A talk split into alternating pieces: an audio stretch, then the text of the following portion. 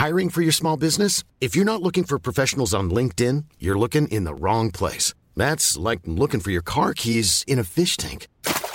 LinkedIn helps you hire professionals you can't find anywhere else, even those who aren't actively searching for a new job but might be open to the perfect role. In a given month, over 70% of LinkedIn users don't even visit other leading job sites. So start looking in the right place. With LinkedIn, you can hire professionals like a professional. Post your free job on linkedin.com slash people today.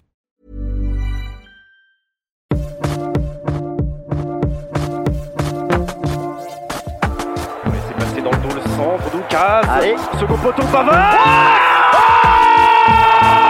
Benjamin Pavard Oh, il nous fait une nacho Non, ce n'est pas une nacho, c'est une Pavard Salut, c'est Thomas Rozek. Je ne sais pas pour vous, mais moi, lorsque je parle de sport, lorsque je pense au sport de manière générale, j'ai immédiatement en tête des images, des moments forts, incroyables, spectaculaires, en bien ou en mal d'ailleurs. Du coup de boule de Zidane en 2006 aux accélérations démentes de Mbappé lors du dernier mondial.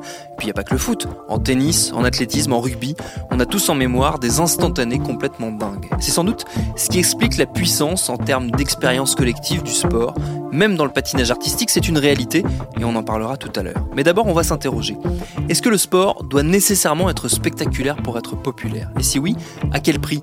Est-ce que ça doit aller jusqu'à mettre en danger la santé et la sécurité des athlètes pour nous filer à nous, spectateurs, toujours plus de frissons C'est notre épisode du jour. Bienvenue dans Programme B. Oui Oui Oui Oui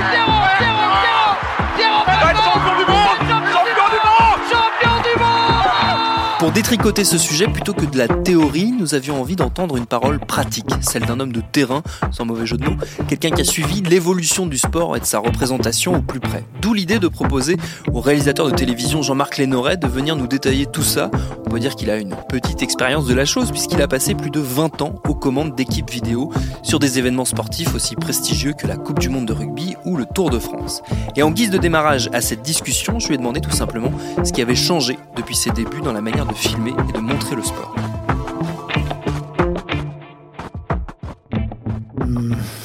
La manière n'a pas changé, puisque c'est toujours euh, une captation euh, où l'on respecte les, engagements cinématographiques, disons, le respect de, la ligne, du raccord, des côtés raccords.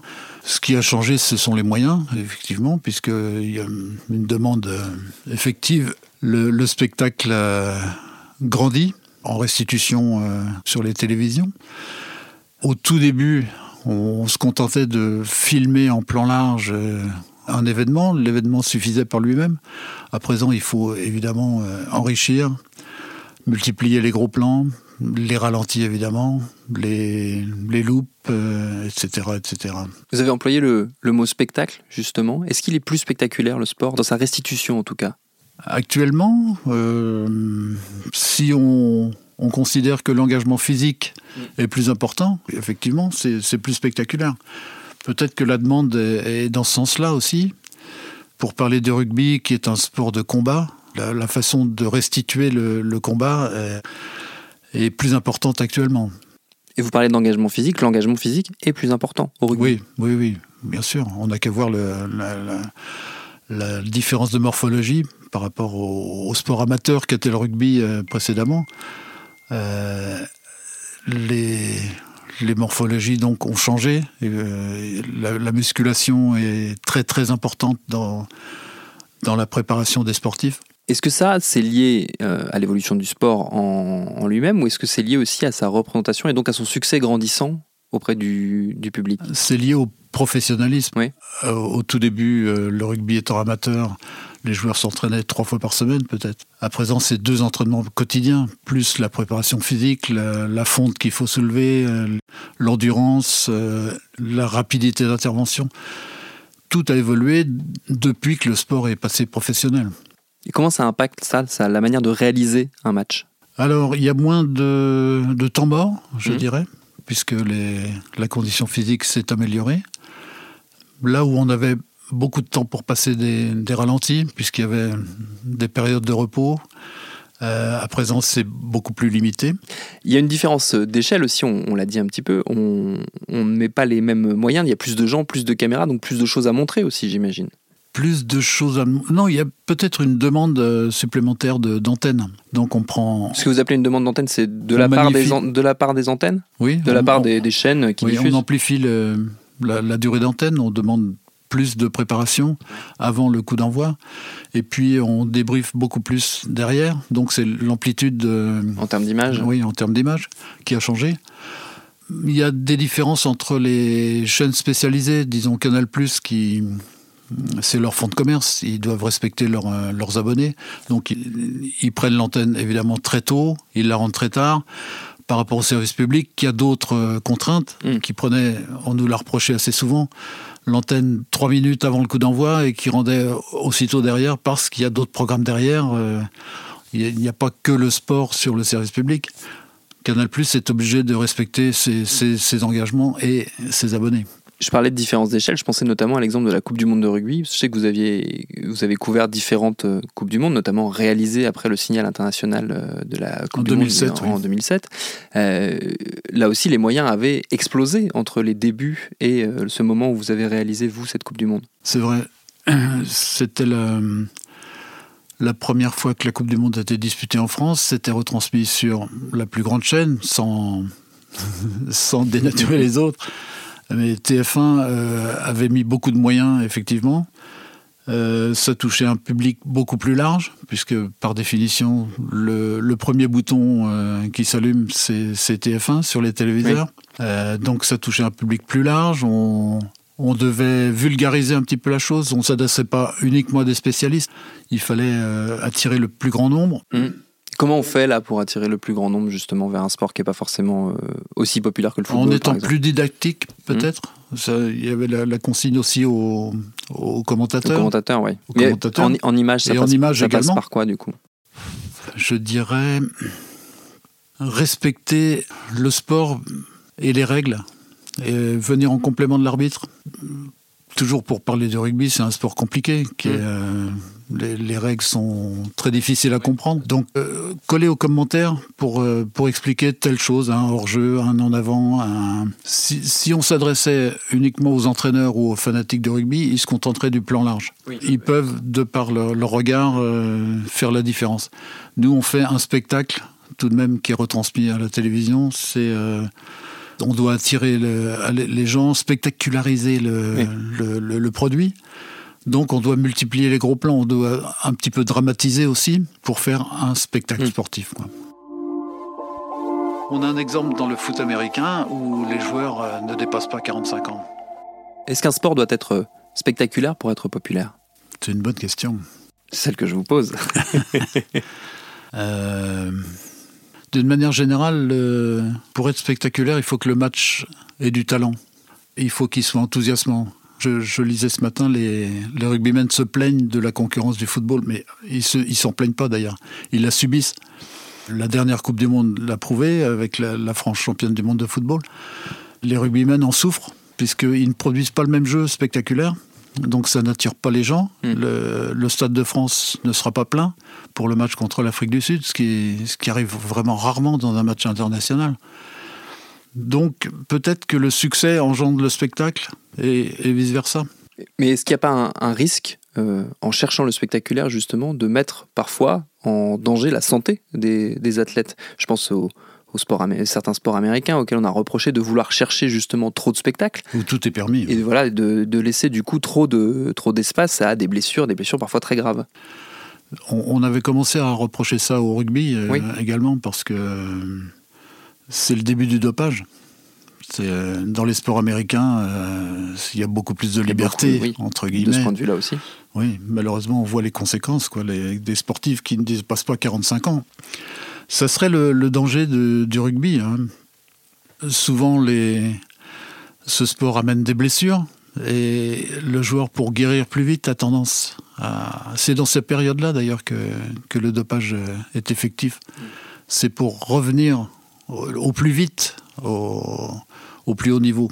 Vous, vous l'avez ressenti, vous, cet effet de, de recherche, justement, de succès public du côté des athlètes? Vous l'avez senti dans leur, euh, leur manière d'appréhender le sport, peut-être de se mettre un peu en danger, justement? On, a vu la, métamorphose des joueurs.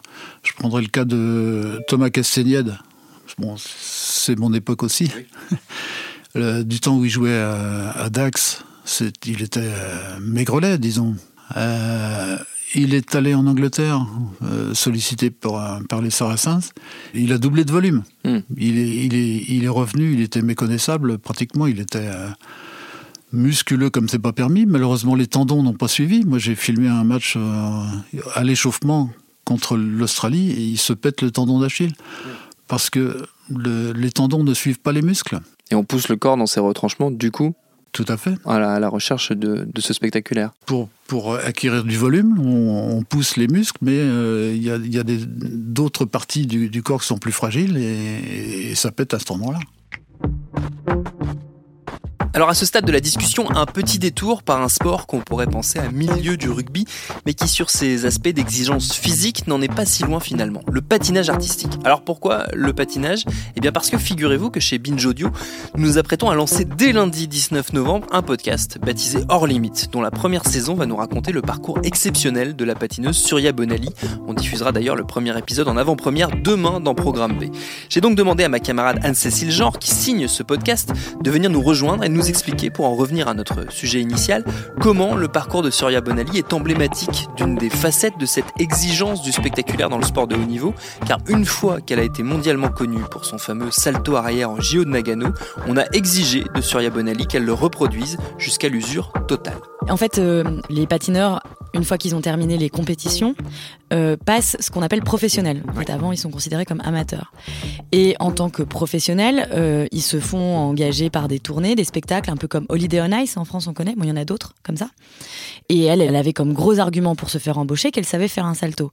Sauf qu'en fait, au bout d'un certain temps, évidemment, le corps s'use. Quasiment tous les un peu vieux, entre guillemets, patineurs euh, continuent d'être en tournée, mais en fait se permettent de faire moins de tours, euh, de sauter moins souvent, etc. Parce que souvent, on leur, laisse un peu toute, euh, toute l'attitude pour choisir leur programme. On part du principe que le public vient sur leur nom, et Exactement. pas forcément sur leur performance extraordinaire. Exactement. Et elle, elle a toujours tout donné aussi, par, parce qu'elle elle donnait beaucoup, par principe, les gens se sont habitués à ce qu'elle fasse son salto. Et en fait, à partir du moment où elle a eu, été blessée très grièvement, elle avait interdiction de le refaire. Et en fait, les producteurs euh, qui l'avaient embauchée à ce moment-là ont vu qu'elle ne le faisait pas, l'ont laissé faire peut-être deux soirs, et puis au bout de deux soirées, lui ont dit Mais qu'est-ce qui se passe en fait, Surya Il faut sauter là. Et euh, il faut faire le salto, les gens sont venus pour ça. Et c'était ça où elle reprenait l'avion pour, euh, pour les États-Unis.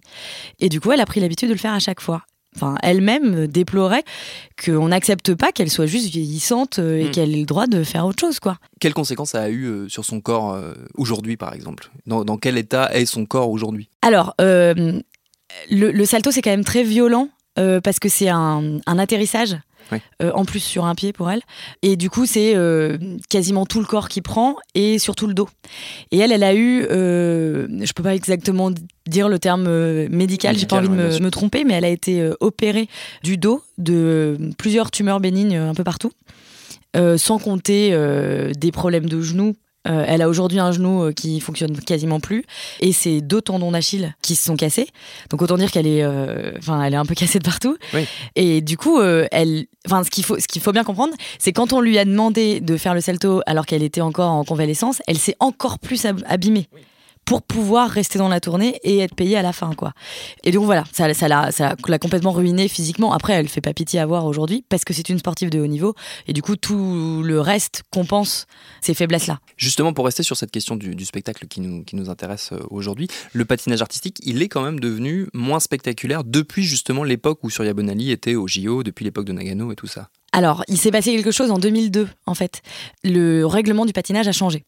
Une des choses qui faisait que le patinage était euh, très spectaculaire euh, dans les années 80 et 90, c'est qu'il y avait des stars. Donc, euh, on peut donner la définition de ce que c'est qu'une star par rapport à un sportif. mais clairement, il y avait tout un travail fait par les fédérations pour, pour monter des, des stars, vraiment. et surtout, il y avait un suspense à la fin de chaque programme qui était les notes et les notes, euh, c'était très politisé parce qu'en fait, c'était on sortait de la guerre froide. Euh, voilà, c'était euh, du coup il y avait il y avait eu un suspense un peu des deux côtés quoi. Il y avait la performance de la star et puis il y avait la, note qu'on allait lui donner. Et ça a pris fin après la carrière de Surya en 2002. Du coup, le système de notation est devenu beaucoup plus technique et beaucoup plus. Avant, il y avait une note artistique et c'était là-dessus que ça se passait en fait, toutes les histoires de, de corruption et Euh, Il y avait un facteur humain qui était énorme. Exactement. Et là, euh, c'est devenu, donc pour, pour éviter ça, suite à ce scandale en 2002, qui était aux Jeux Olympiques de Salt Lake City, c'est devenu quasiment que du technique, mais alors, je peux pas donner les détails, mais euh, c'était très mathématique, quoi. Oui. Et c'est devenu pour les juges très, ça, très Ça a été fastidieux. rationalisé énormément. Exactement. Et surtout, euh, euh, du, du coup, les, les patineurs se sont mis à tous patiner de la même manière, en gros. Parce Pour rentrer dans ce canevas technique euh, qu'on qu'on imposait. Exactement. Et alors paradoxalement, beaucoup de gens disent que avec ce système, Surya Bonali aurait, car elle était très technique, elle aurait certainement été championne du monde. Ça c'est ce qu'ils disent. hein. Mais en même temps, bah, le, du coup, comme il y a une, une uniformité du patinage aujourd'hui, tout le monde déplore le manque de stars, quoi. Oui. Parce que bah, ça devient un sport, le patinage, euh, un peu comme la gym, en gros. Et la gym, c'est tellement euh, euh, prévisible, les notes, que j'ai vu que là, à partir de la- des prochains Jeux Olympiques, il va y avoir un- une intelligence artificielle qui va assister les juges. Donc c'est dire si euh, Oui, si Euh, le facteur humain, voilà, le facteur humain disparaît vraiment, quoi. totale. Et par, par exemple, paradoxalement, avec la, donc, la disparition de ce facteur humain très grand, de cette subjectivité énorme qu'il y avait dans les, dans les jurys, par contre, le patinage a un peu du coup disparu euh, des écrans, même s'il fait encore des gros scores pour les JO, mais c'est on va dire un peu structurel. Il a quelque peu disparu euh, des écrans médiatiques, sauf quand il y a des, petits coups d'éclat.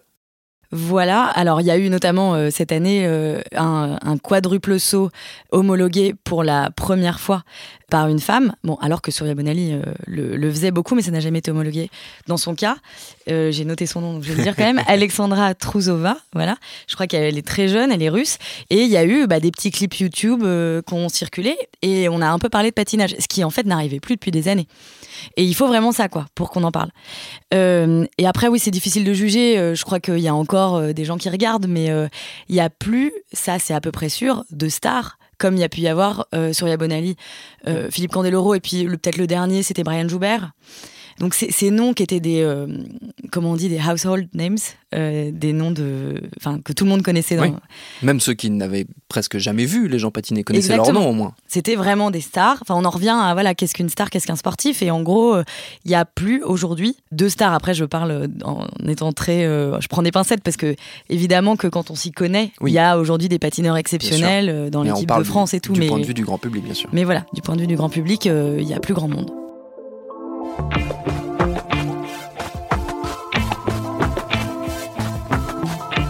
Jean-Marc Lénoret, est-ce qu'avec la, la multiplication euh, des chaînes, des sources, euh, des endroits où on peut suivre et voir le sport, est-ce que vous, vous, vous percevez une tendance à aller justement vers plus de spectacles, vers un besoin d'en montrer beaucoup plus pour attirer le public? Oui, là, il y a, j'ai deux, une opinion différente. Actuellement, les chaînes payent très cher les contrats Mm. qui les lient aux, aux événements. Coupe du Monde, euh, Coupe d'Europe, euh, Champions, enfin, toutes les ligues. Mm. Ils payent très cher ces contrats, donc ils ont tendance à un peu économiser sur les moyens de, de restituer, donc Oui. sur les moyens de retransmettre. Ça, c'est un peu la tendance euh, actuelle, malheureusement. Sans dire pour ça que j'ai connu euh, la période dorée, parce que chaque réalisateur vous dira ça. Euh, C'était pas comme ça à, mon époque. Quoi. On, on respectait quand même les moyens de couvrir un événement, de le restituer, de le mettre en valeur. Actuellement, la- la- je crois que la période est aux économies d'équipement et, et à la baisse du budget. Mais est-ce que c'est pas contradictoire justement avec Si. ce, ce besoin de Bien faire sûr. venir du public? Bien sûr, oui. Oui, oui. C'est euh, malheureusement au, au détriment de la restitution. Ouais, c'est- exactement ce que je pense. Ouais.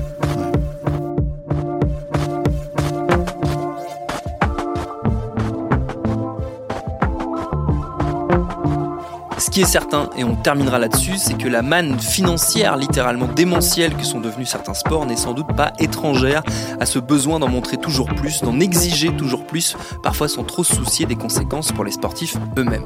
Merci à Jean-Marc Lénoret et à Anne-Cécile Genre pour leurs réponses. Ne manquez pas donc demain vendredi dans Programme B la diffusion du premier épisode de Hors Limite, notre nouveau podcast consacré au parcours et à l'histoire extraordinaire de Surya Bonali. Programme B, c'est une émission de Binge Audio préparée par Lauren Bess, réalisée par Vincent Hiver. Abonnez-vous sur votre appli de podcast préféré pour ne manquer aucun de nos épisodes. Facebook, Twitter et consorts pour nous interpeller. Programme B at binge.audio pour nous écrire. Et à demain pour un nouvel épisode.